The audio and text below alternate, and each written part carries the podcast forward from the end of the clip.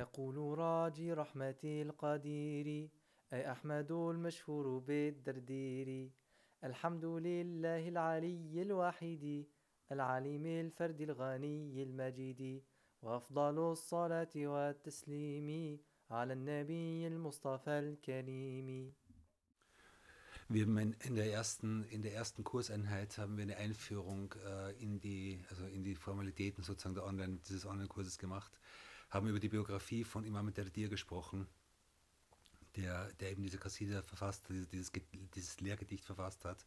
Wir haben über die, äh, über die Bedeutung von Lehrgedichten in der islamischen Kultur gesprochen und gesagt, dass Gedichte immer die Rolle gehabt haben, dass sie bestimmte, oder dass eigentlich alle Wissenschaften im Islam vereinfachen und äh, äh, vereinfachen und sozusagen das, die, die, die Memorisierung leicht machen.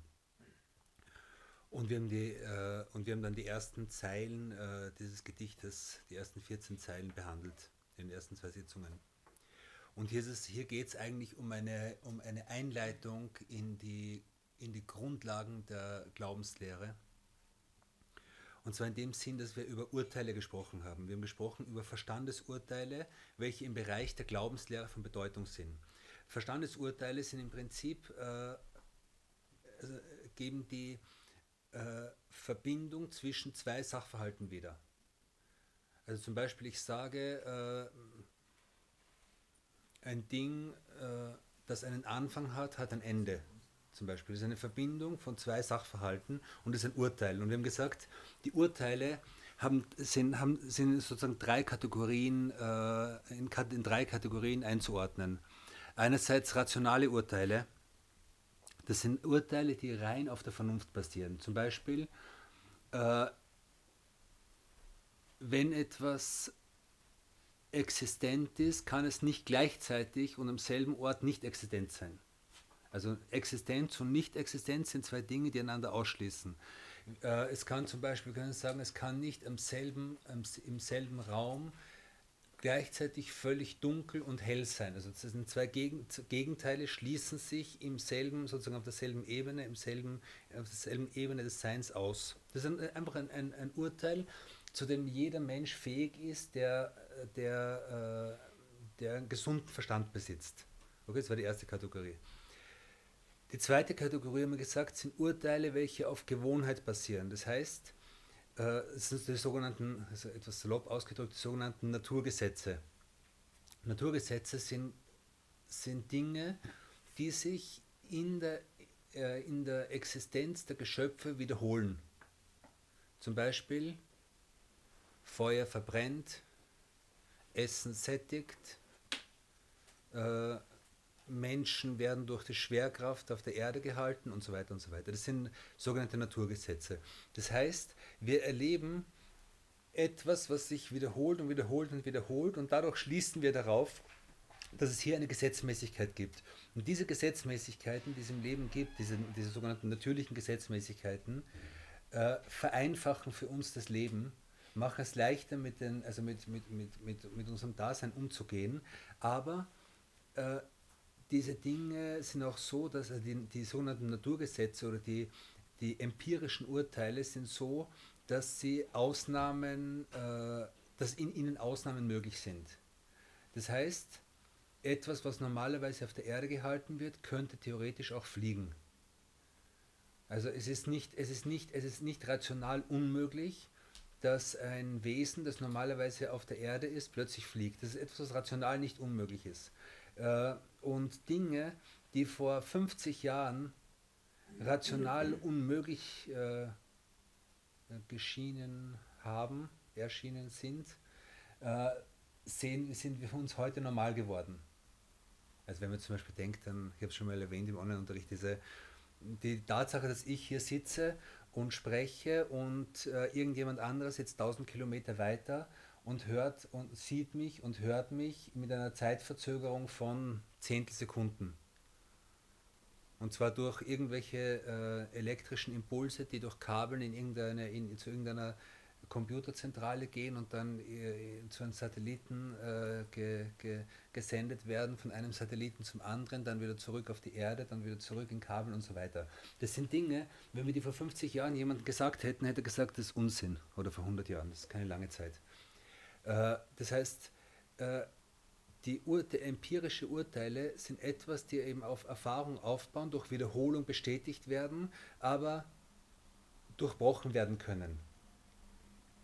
Äh, warum uns das in der Akide interessiert, äh, werden wir sehen. Es ist ein sehr wichtiges, äh, sehr wichtiges, sehr wichtiger Bereich, nämlich dort, wo es zum Beispiel um Wunder geht. Wenn wir sprechen von, wenn wir später in der Akide sprechen, von, von, von Propheten sprechen, von Eigenschaften der Propheten sprechen, vom Leben der Propheten sprechen, dann sehen wir, dass, dass unter anderem auch Propheten bestimmte Wunder zuteil geworden sind.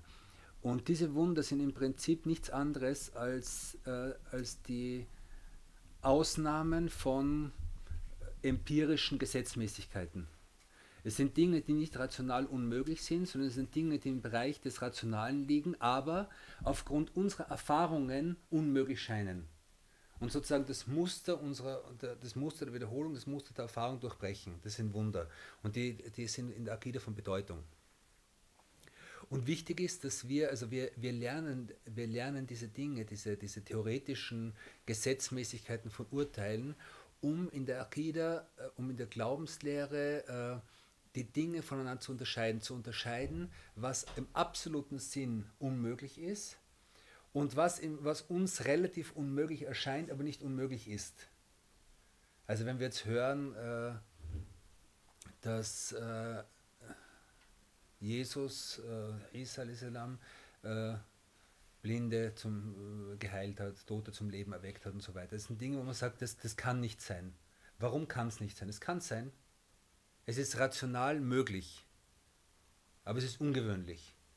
Aber wir dürfen nicht vom Ungewöhnlichen auf das, auf, auf, auf, auf, äh, vom Ungewöhnlichen auf Unmögliches schließen. Und aus dem Grund lernt, lernt, uns, also lernt, lehrt uns diese Einleitung hier in der, in der Charida, lehrt uns Gesetzmäßigkeiten des, des korrekten Denkens. Okay?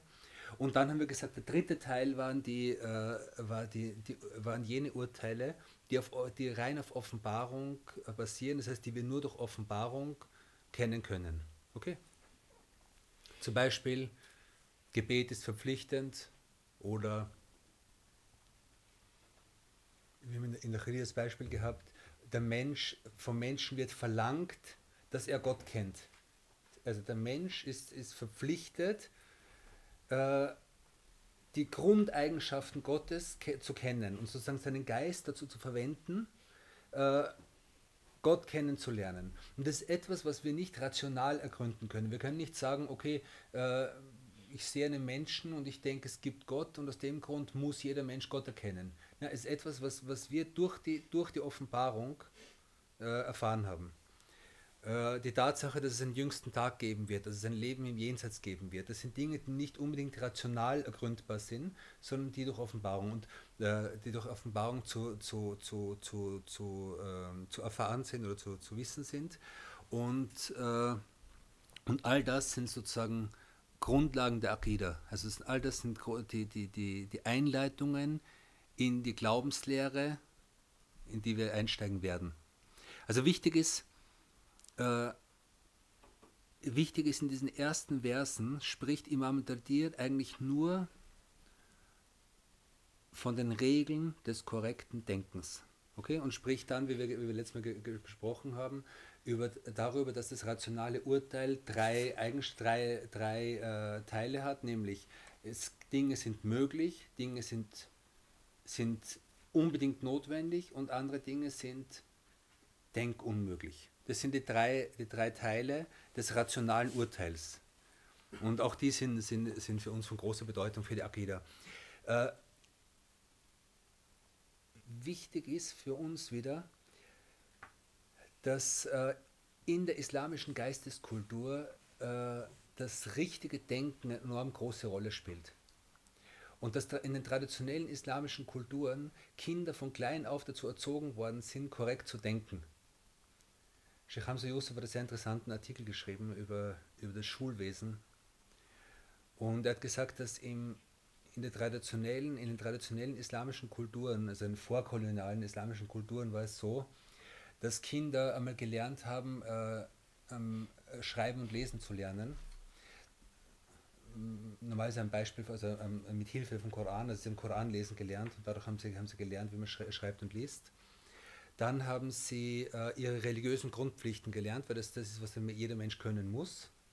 Und dann haben sie sozusagen hat es drei Grundwissenschaften gegeben, die man, die man gelernt hat, nämlich äh, Nahu Sarf, also Nahu ist äh, Syntax, Sarf ist Morphologie, also sozusagen zwei, zwei, zwei grundlegende Sprachwissenschaften.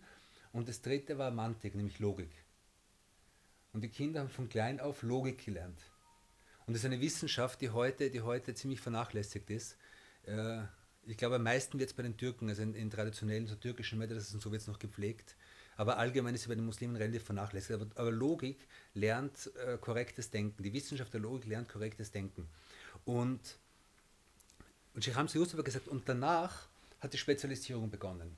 Manche Kinder haben, waren talentiert, um Koran auswendig zu lernen, manche Kinder waren talentiert, um Handwerk zu lernen, andere Kinder waren talentiert, um keine Ahnung, in, in, in einen bestimmten Beruf zu gehen. Und so was eine völlig individualisierte Ausbildung für Kinder, nachdem sie die Grundwissenschaften gelernt hat, die Tools, die, die, die Werkzeuge, mit denen sie korrekt denken lernen. Und er meint, heute ist es genau das Gegenteil. Kinder werden alle gleich behandelt, werden also prinzipiell in der Schule gleichgeschaltet und werden überfüllt mit Informationen und äh, mit vielen Informationen, die man auch nicht unbedingt braucht oder so, aber sie lernen nicht wirklich zu denken.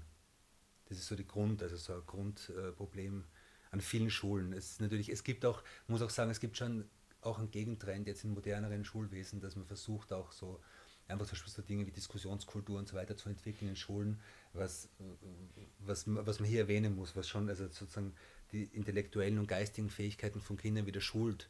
Aber ganz prinzipiell ist, äh, äh, hat eben Sheikh Hamza Yusuf in diesem einen Artikel sehr viele Zweifel an der Sinnhaftigkeit des modernen Schulsystems äh, angemeldet, die zum Teil berechtigt sind. Äh, genau.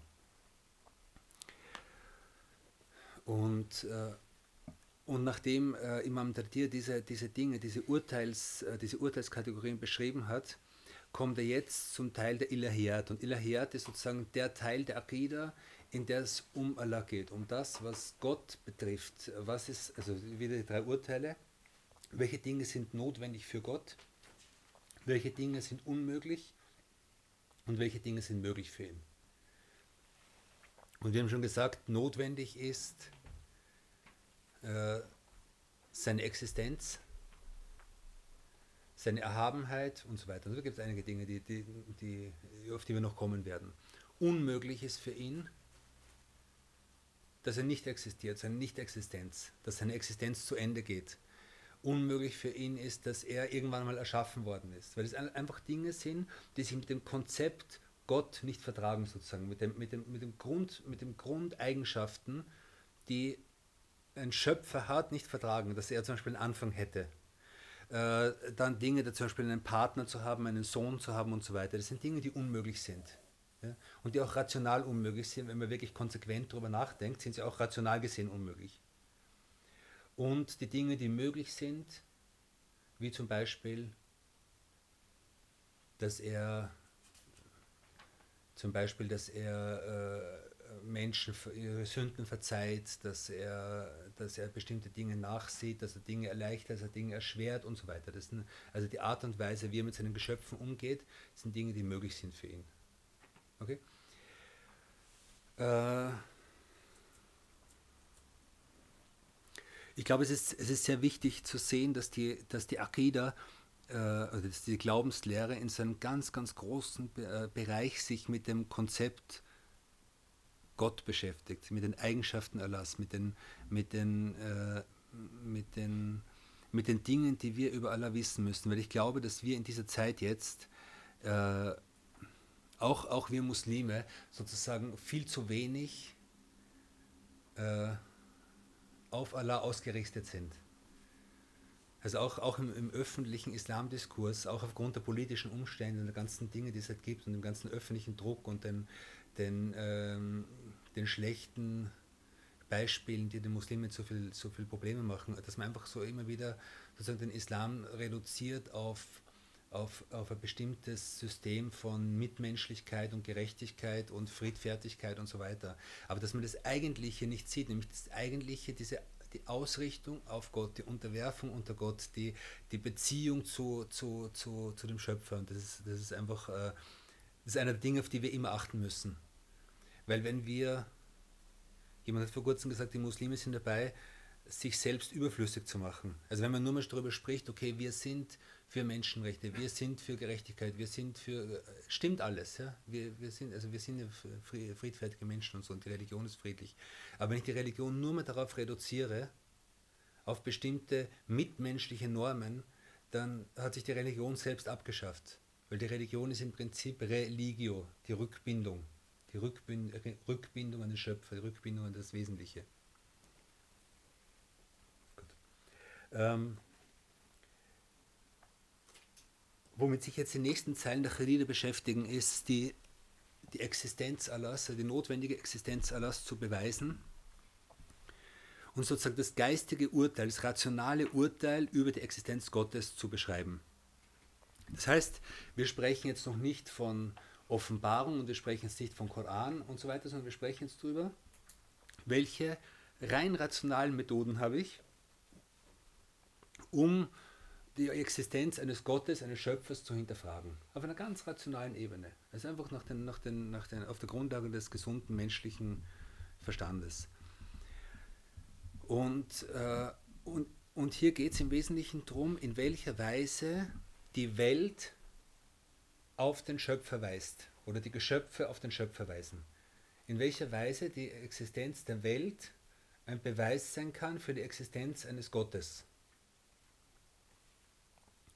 Und hier ist in der, in der, in der, in der Glaubenslehre, geht man vor allem von, äh, von, von einigen Grundbeobachtungen aus, äh, die sehr wesentlich sind. Nämlich das eine ist die Veränderung, die Veränderlichkeit der Welt. Wir sehen, dass die Welt sich verändert. Okay? Und etwas, was sich verändert, kann im Prinzip nicht ewig sein. Etwas, was sich verändert, was sich aus sich heraus verändert, äh, was, äh, genau, kann nicht so stabil sein, dass es ewig ist. Okay? Und das Wichtigste daran ist, wenn ich sehe, dass etwas ein Ende hat. Sobald ich sehe, dass etwas zu Ende geht, weiß ich auch, dass es einen Anfang hat. Okay? Das ist ein rationales Urteil. Ein empirisches Urteil wäre, und das ist auch, ist auch wichtig und korrekt hier, zu sagen, wir beobachten. Wir beobachten, dass Menschen geboren werden, wir beobachten, dass Menschen sterben. Wir beobachten, dass Pflanzen aus der Erde kommen und dass diese Pflanzen irgendwann einmal wieder zugrunde gehen. Ja? Und, äh, und selbst äh, bei, sehr bei relativ stabilen äh, äh Lebensformen, wie zum Beispiel Steinen oder Felsen oder so, die relativ unveränderlich sind, unveränderlich sind, auch hier wissen wir, dass die nicht ewig waren, dass sie nicht ewig bleiben werden. Ja? Und diese Veränderlichkeit der Welt hat eine große Bedeutung in, in diesen Grundlagen der Glaubenslehre. Äh, dass wir sagen,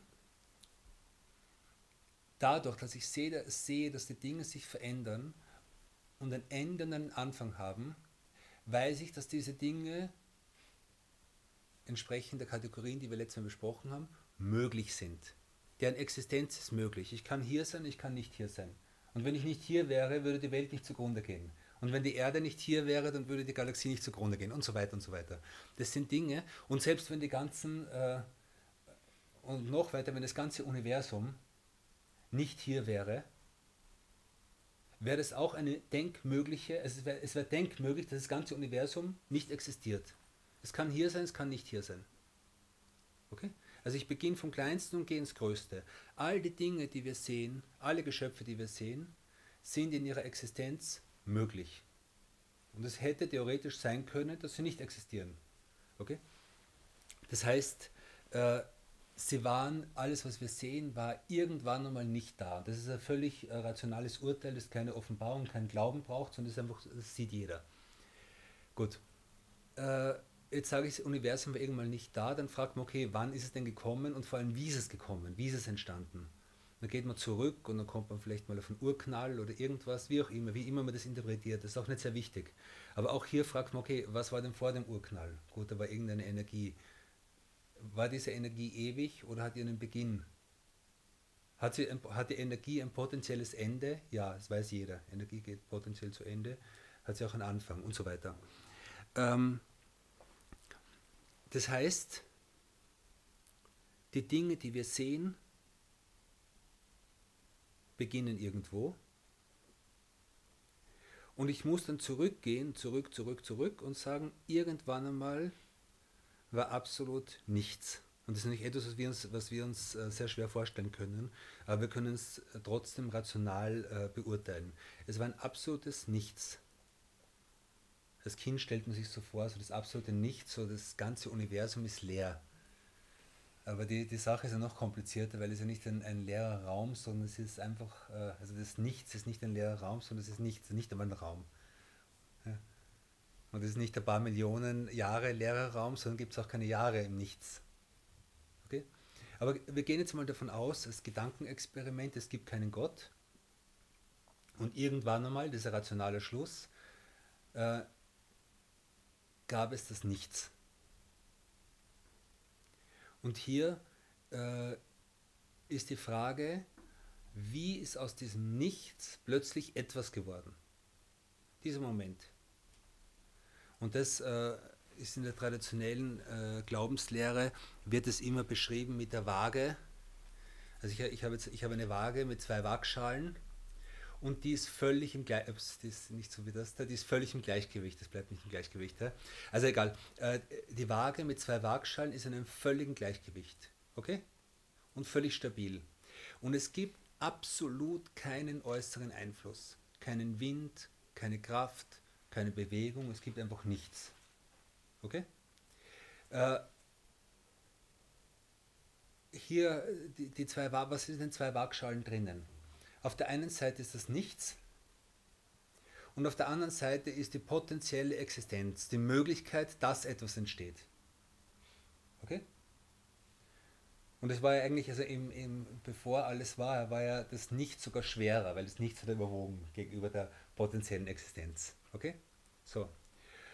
Und wie, könnt, wie wäre es denkbar, dass plötzlich aus dem Nichts die Waage sozusagen sich bewegt hat und die eine Waagschale äh, der, der andere, die andere überwogen hat. Wie ist es möglich ohne wie ist es möglich ohne äußere Kraft? Wie ist es möglich ohne Windstoß, ohne Bewegung, ohne dass irgendjemand etwas draufgelegt hat? Okay? Das ist der Beweis oder der, der Beweis dafür in der, in, der, in, der, in der klassischen Theologie, dass man sagt, es muss eine Kraft gegeben haben, die aus dem Nichts dieses potenzielle Sein ins Sein gebracht hat.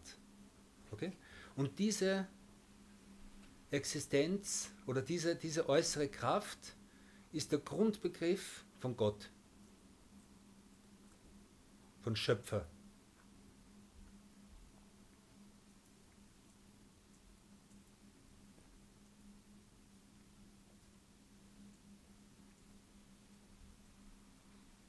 Es gab mal so einen äh, bekannten Schweizer Muslim, Ahmed Huber, der hat Vorträge gemacht und der, der hat irgendwann mal äh, der hat irgendwann mal so eine Geschichte erzählt, die ganz lustig war. Er sitzt mit seinem, er sitzt äh, mit seinem Freund in, in seinem Haus in den Schweizer Alpen und, und er hat irgendwann, äh, genau, und sie sitzen und trinken Tee und, äh, und dieser Ahmed Huber den neuen Fernseher und der Freund fragt ihn, äh, von welcher Firma ist dieser Fernseher? Genau, der Freund ist das Wichtige, der Freund war Atheist. Und die zwei haben immer so Diskussionen gehabt über Glauben, nicht Glauben, Gott und nicht Gott und so weiter. Und, äh, und genau, da Ahmed Huber den neuen Fernseher. Und der, und der Freund fragt ihn, von welcher Firma ist dieser Fernseher? Und Ahmed Huber sagt, ähm, ja, du bist, du bist schon ein komischer Mensch du fragst wegen, so einem, wegen, wegen diesem Fernseher, fragst du, wer den erschaffen hat. Und du siehst hier die ganzen, diese Berge und du siehst die Schöpfung, du siehst die Schönheit der Natur und fragst nie, woher das kommt. Wer der Urheber ist, wer der Schöpfer ist. Gut. Äh, ein anderes, äh, ein anderes äh, das war, es war ein, ein klassischer sozusagen Gottesbeweis. Äh, die Unmöglichkeit der Bewegung von, äh, äh, von zwei Waagschalen aus dem Nichts heraus, ohne äußeren Einfluss sozusagen. Es gibt andere, zum Beispiel die Perfektion der Welt, die, die, die, also die, die Komplexität dieser Welt weist darauf hin, dass es sozusagen jemanden gibt, einen Geist gibt, der diese Welt ins, ins, äh, ins, äh, ins Sein gebracht hat. Okay? Und jetzt kommen wir zum, jetzt kommen wir zum Gedicht.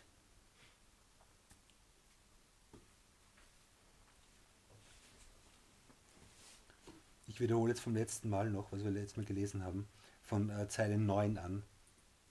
Die Vernunft urteilt entweder, dass etwas notwendig oder unmöglich oder als drittes möglich ist.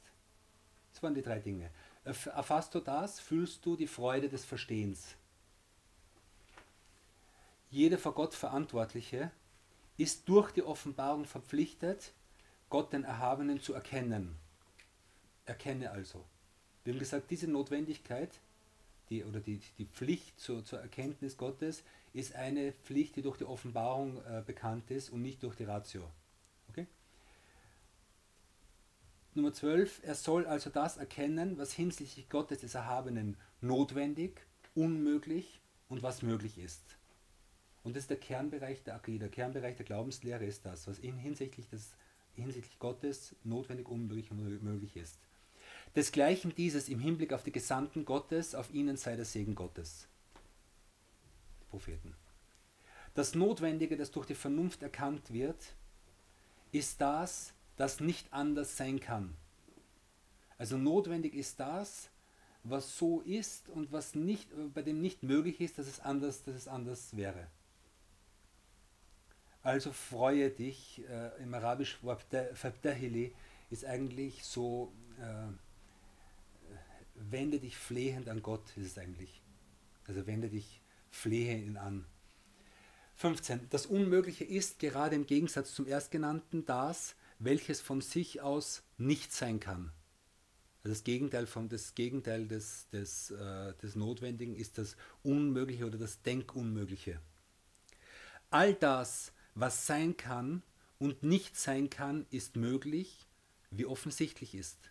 Also offensichtlich für jeden denkenden Menschen, dass die Geschöpfe, die wir sehen, sein können und theoretisch aber auch nicht sein können. Das ist etwas, was, völlig, was ein völlig logisches Urteil ist.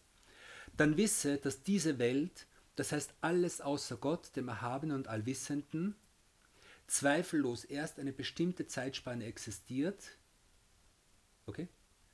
und hinsichtlich, hinsichtlich seiner Existenz einer Ursache bedarf, denn in ihm findet Veränderung statt. Die Veränderung der Welt und, den, und die Tatsache, dass die Welt einen Beginn hat. Diese zwei Dinge sind, sind etwas, was auf, auf Allah hinweist. Und es ist sehr interessant, wir haben äh, das Wort Welt im Deutschen, hat auf Arabisch zwei verschiedene Wörter. Nämlich äh, einerseits äh, Alam, okay? Auch hier im, im Gedicht, ja? al-Alama und so weiter. Alam ist ein Wort für, für Welt und Dunya ist ein anderes Wort für Welt. Und Alam hat zu tun, also es ist vom, vom arabischen, äh, von, von der arabischen, also etymologisch her, hat es zu tun mit Wissen. Elm, Elm ist das Wissen. Alim ist der Wissende, der Gelehrte. Alim ist der, ist der Allwissende. Und Alam ist die Welt. Was hat die Welt mit Wissen zu tun? Und da gibt es zwei, gibt's zwei, äh, zwei Möglichkeiten, das zu erklären. Eine Möglichkeit ist, dass Alem sozusagen alles, äh, all, all das darstellt, was, was der Mensch mit seinem Wissen äh, erfahren kann, was er begreifen kann. Das ist alles von der Schöpfung, was sozusagen dem, dem menschlichen Wissen zugänglich ist. Und die zweite, die zweite Erklärung ist die, dass durch Alem, durch die Welt, wird Gott gewusst. Die Welt ist, ein, ist, ein, ist ein, äh, eine, eine Möglichkeit, dass wir über Gott Wissen, die, die uns hinführt, die unser Wissen hinführt, von der Welt zu der, zu der Existenz eines Schöpfers. Okay? Und das war auch das Wort Eier, das Wort, äh, man sagt immer Vers. Ein, eine, ein, ein Zeile im Koran ist eine Eier, aber auch in der Natur finden wir Eier, Zeichen, die uns in der Welt auf Allah hindeuten. Und da gibt es zwei, nämlich die einen Zeichen, die die geschrieben sind in der Offenbarung, in den Heiligen Schriften, im Koran, und andererseits die Zeichen, die uns in, zum Beispiel in der Natur auf, auf, auf Allah hinweisen. Und beides sind Zeichen. Wir müssen lernen, beide zu lesen. Wir müssen lernen, die Zeichen in der Welt zu lesen. Wir müssen lernen, die Zeichen in den Büchern zu lesen. Und richtig zu verstehen. Gut, also das war die, äh, die, sozusagen die Beweise, die wir in der Welt für den Schöpfer finden.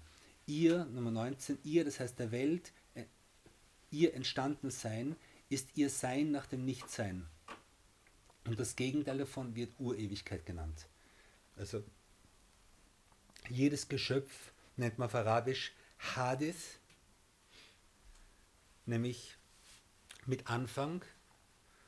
Und das Gegenteil davon ist Kadim, nämlich urewig, ohne Anfang. Anfangslos. Und das, was anfanglos ist, ist endlos. Und alles, was ein Ende hat, kann niemals urewig sein. Unmöglich. Es kann nicht sein, dass etwas anfangslos begonnen hat, aber irgendwann zu Ende geht. Okay? Gut. Ja.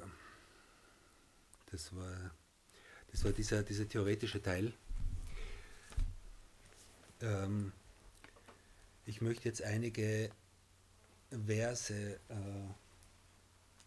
also einige Übersetzungen von Versen aus dem Koran vorlesen, damit wir sehen, welche, welche, äh, welche Bedeutung oder wie wir diese Arten von Urteilen und von, von Denkregeln und von Prinzipien im Koran finden. Okay?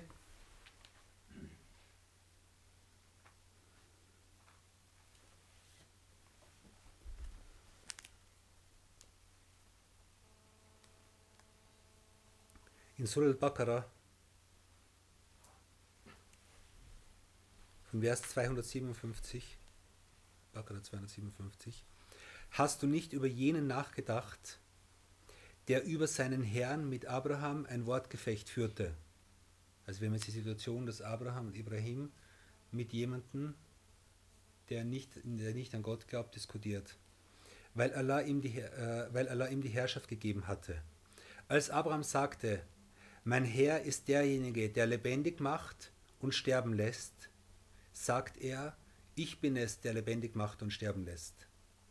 Da sagt Abraham, doch es ist Allah, der die Sonne im Osten aufgehen lässt, so lass du sie im Westen aufgehen. Da war der Ungläubige verwirrt, und Allah leitet nicht die ungerechten Leute. Äh, die Tatsache zum Beispiel, dass, dass die Sonne im Osten aufgeht, ist was? Ist es ein rationales Urteil?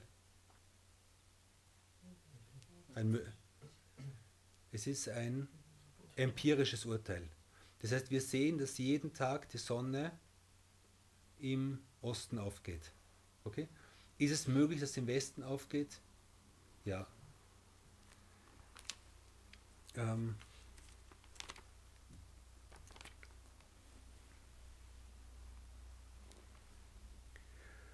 Andere Stelle über Sinna Isa, über Jesus. Und du warst nicht bei ihnen, als sie miteinander stritten. Damals sprachen die Engel. Entschuldigung, das ist äh, Surat al-Imran äh, ab Vers 44. Damals sprachen die Engel, O Maria, siehe, Allah verkündet dir ein Wort von ihm. O Maria, siehe, Allah verkündet dir ein Wort von ihm. Sein Name ist der Messias, Jesus, der Sohn von Maria, angesehen im Diesseits und im Jenseits und einer von denen, die Allah nahestehen. Und reden wird er in der Wiege zu den Menschen und auch als Erwachsener, und er wird einer der Rechtschaffenen sein. Sie sagte, mein Herr, soll mir, soll mir ein Sohn geboren werden, wo mich doch kein Mann berührte. Er sprach, Allah schafft ebenso, was er will. Wenn er etwas beschlossen hat, spricht er nur zu ihm sei und es ist. Was haben wir hier für Prinzip? Die, wir, wir die, äh, die Unterbrechung eines wieder eines empirischen, eines empirischen Urteils, nämlich, dass Menschen normalerweise von Vater und Mutter geboren werden. Und jetzt haben wir plötzlich einen Menschen, der ohne Vater geboren wird. Und wir haben ein empirisches Urteil, dass Menschen in einem bestimmten Alter zu sprechen, äh, zu sprechen beginnen, nachdem sie es gelernt haben. Und hier haben wir Jesus, der in der Wiege spricht, der als Neugeborener spricht. Er sprach, Allah schafft ebenso, was er will. Und hier ist, hier ist das ist ein, ein, eine, eine rationale Notwendigkeit dass Allah das machen kann, was er will. Er kann mit seinen Geschöpfen, wenn er will, dass ein, dass ein Kind in der Wiege spricht, dann spricht es in der Wiege. Wenn er will, dass ein, kind, äh, dass ein Kind ohne Vater zur Welt kommt, dann kommt es ohne Vater zur Welt. Wenn er will, dass ein Mensch ohne Vater und Mutter zur Welt kommt, dann passiert das, nämlich mit Sedna Adam, ersten Menschen. Und er wird ihr das Buch lernen, lehren und die Weisheit und die Tora und das Evangelium und wird ihn entsenden zu den Kindern Israels sprechen wird, er seht, ich bin zu euch mit einem Zeichen von eurem Herrn gekommen. Hier sehen wir das, was ich vorher gesagt habe, dass es Zeichen gibt in der Schöpfung, die auf den Schöpfer deuten. Seht, ich erschaffe für euch aus Ton die Gestalt eines Vogels und werde in sie hauchen, und sie soll mit Allahs Erlaubnis ein Vogel werden. Und ich heile den Blindgeborenen und den Aussätzigen und mache die Toten mit Allahs Erlaubnis lebendig. Und ich verkünde euch, was ihr esst und was ihr in euren Häusern speichert. Wahrlich, Darin ist ein Zeichen für euch, wenn ihr gläubig seid. Hier haben wir die, die Unterbrechung einer, einer, einer empirischen Regel äh, als ein Zeichen, das auf Gott hinweist. Und das sind die Wunder der Propheten.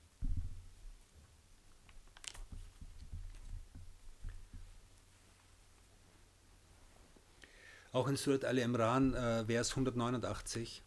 Wahrlich, in der Schöpfung der Himmel und der Erde und in dem Wechsel der Tag und der und in dem Wechsel der Nacht und des Tages liegen wahre Zeichen für die Verständigen. Nochmal. Wahrlich, in der Schöpfung der Himmel und, des, und der Erde und in dem Wechsel der Nacht und des Tages liegen wahre Zeichen für die Verständigen. Wir haben zwei Dinge. Einerseits die Schöpfung von Himmel und Erde als ein Zeichen und der Wechsel von Nacht und Tag, das heißt die Veränderung. Und in dem liegen Zeichen für, äh, für die Verständigen, die Ulil Albab. Ulil Albab ist ein sehr interessantes Wort, nämlich Lub ist der Kern. Lub ist der innerste Kern. Also auch bei einem Obst oder so, der, der, der Obstkern heißt Lub. Und hier sind es die Leute, die Besitzer von, also wörtlich die Besitzer vom Kern, also die, die einen inneren Kern haben, die einen inneren geistigen Kern haben, die ein Inneres haben, das Fragen stellt und das auch auf Antworten wartet und das nach Antworten sucht, das ernsthaft sucht. Ja. Und für diese Leute, diese Leute finden in der Schöpfung äh, von Himmel und Erde und im Wechsel von Tag und Nacht finden sie Zeichen, die sie auf den Schöpfer hinweisen.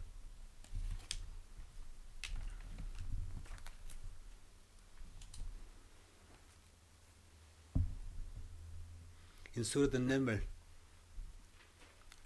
Vers 87. Und die Berge, die du für fest hältst, die Berge, die du für fest hältst, von denen du glaubst, dass sie fest sind, wirst du wie Wolken dahingehen sehen. Am jüngsten Tag. Die Berge werden, die Berge, die, die, die empirisch gesehen immer fest waren, werden plötzlich, äh, werden sich plötzlich auflösen. Das ist das Werk Allahs, der alles vollendet hat. Das ist das Werk Allahs, der alles vollendet hat, der alles vollkommen gemacht hat. Was ist das hier? Die, äh, die Vollkommenheit der Schöpfung weist uns auf den Schöpfer. Und ein letzter Vers noch.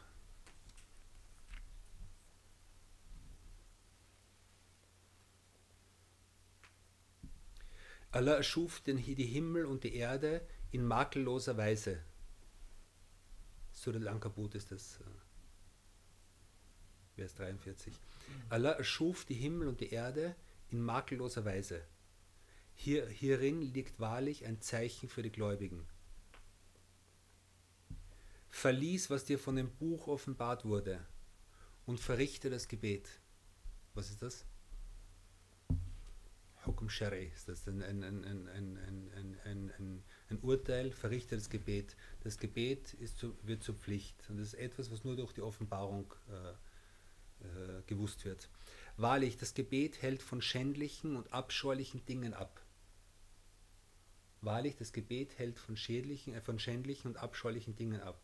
Was ist das? Wieder ein, ein im Prinzip ein, ein Urteil, das wir durch Offenbarung kennen. Okay? Das aber durch, Empir, durch Empirie erfahrbar wird. Nämlich wenn man ernsthaft betet, dass man merkt, dass man sozusagen von schlechten Dingen wegkommt. Äh, und, alle, und Allahs zu gedenken ist gewiss das Höchste. Und Allah weiß, was ihr begeht. Und streitet nicht mit dem Volk der Schrift, es sei denn auf die beste Art und Weise. Ausgenommen davon sind jene, die ungerecht sind. Und sprecht, wir glauben an das, was zu uns herabgesandt wurde und was zu euch herabgesandt wurde. Und unser Gott und euer Gott ist einer, und ihm sind wir ergeben.